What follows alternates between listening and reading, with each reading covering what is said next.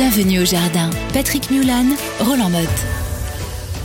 Roland, mon cher, nous sommes aujourd'hui le 17 avril et qu'est-ce que tu vas nous faire dans ton jardin la semaine prochaine? D'abord, d'abord, je me découvre pas d'un fil et ben, plantation des pommes de terre, tu en as parlé, mais ça dépend des régions évidemment. On repère le lilas et donc la plantation des pommes de terre. Maintenant, faut plus tarder, faut y aller et avec les pommes de terre, eh ben, je vais planter les griffes d'asperges. J'en ai pris cette année parce que j'ai un petit coin un petit peu, un petit peu bien sableux. On a rajouté du sable, etc. Tu les mets pas ensemble?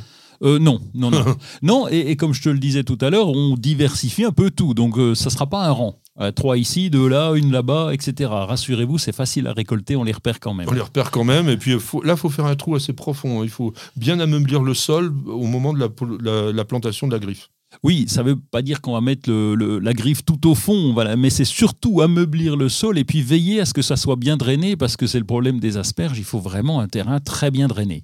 Alors tu nous fais des petits rempotages aussi en ce moment? Oui, bah oui, je m'occupe de la terrasse. Là, on a, on a viré les petits pots parce que l'été est difficile à gérer. Excellent, très très bonne idée parce que plus c'est petit, moins il y a de terre, plus ça se dessèche rapidement. Euh, alors que si vous mettez un pot assez volumineux, eh bien vous n'êtes pas obligé d'arroser tous les soirs ou même parfois deux fois par jour quand il fait ah très chaud. Oui, c'est galère. Et puis tes plantes sont en meilleure santé, donc le potier est content. Donc on a, on a géré ce truc-là avec différents types de pots. Bon là, il faut que ça s'harmonise un petit peu parce que maintenant que ton pot est volumineux, il se voit. Hein. Donc euh, si tu mets le rouge avec le jaune, ça ne le fait pas trop. Donc on essaye d'harmoniser en fonction du rythme qu'on va donner. Et oui, là, rempotage, donc billes d'argile et, et tout et, et tout. le tout.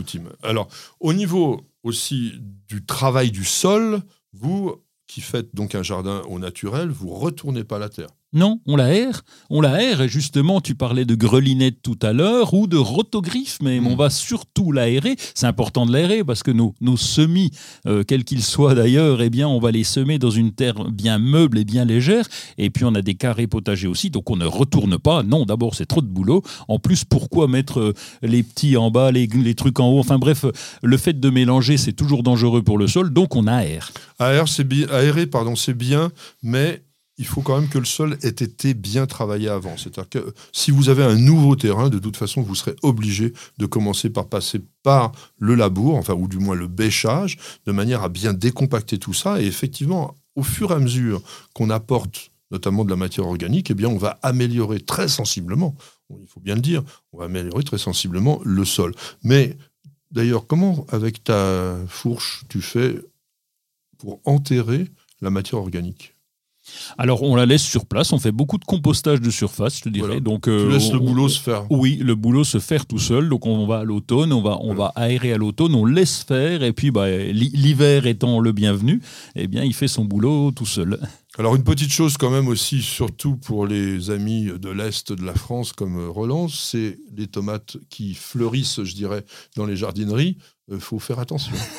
oui, alors là on est tenté, on se fait avoir chaque année parce que tu craques, il y a du soleil partout. Oh les belles tomates, les aubergines sont super, je vais commencer. Et puis là, bah oui, patatrac, ça dépend de la région évidemment, mais on peut avoir des gelées très tardives et en fonction de la zone où vous êtes, plus ou moins froid, ça peut durer jusqu'au mois de juin.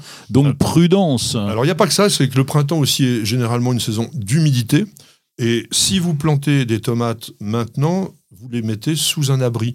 Donc il y a des abris spéciaux pour les tomates. Alors il y a des cloches, il y a des sortes de serres un peu ouvertes, etc. L'important étant qu'il n'y ait pas trop d'eau qui leur tombe dessus et puis qu'elles soient effectivement protégées du froid.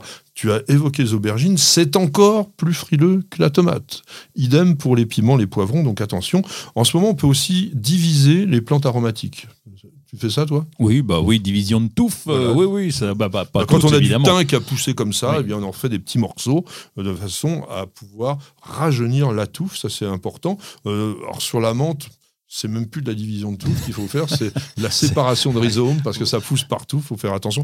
D'ailleurs, mon, conseil, moi, sur la menthe, ce serait plutôt de la cultiver en pot. Oui, c'est ce qu'on fait, donc toujours en gros pot, et ça te permet de gérer, alors pas les mettre sur la terre parce que tu as les graines qui tombent et après tu t'en retrouves un peu partout, mais euh, oui, des gros pots de menthe, c'est très bien. Et puis, pour terminer, dans les régions où il fait pas trop froid, on peut se mettre à planter toutes les bulbes de l'été alors les bulbes, c'est pas des vrais bulbes, les dahlias sont des tubercules, mais les glaïeuls, les sparaxis, les tigridia, enfin toutes ces plantes qui vont faire de très très très jolies fleurs pendant l'été, certaines qui sont pas trop connues, et ça je vous le recommande tout particulièrement.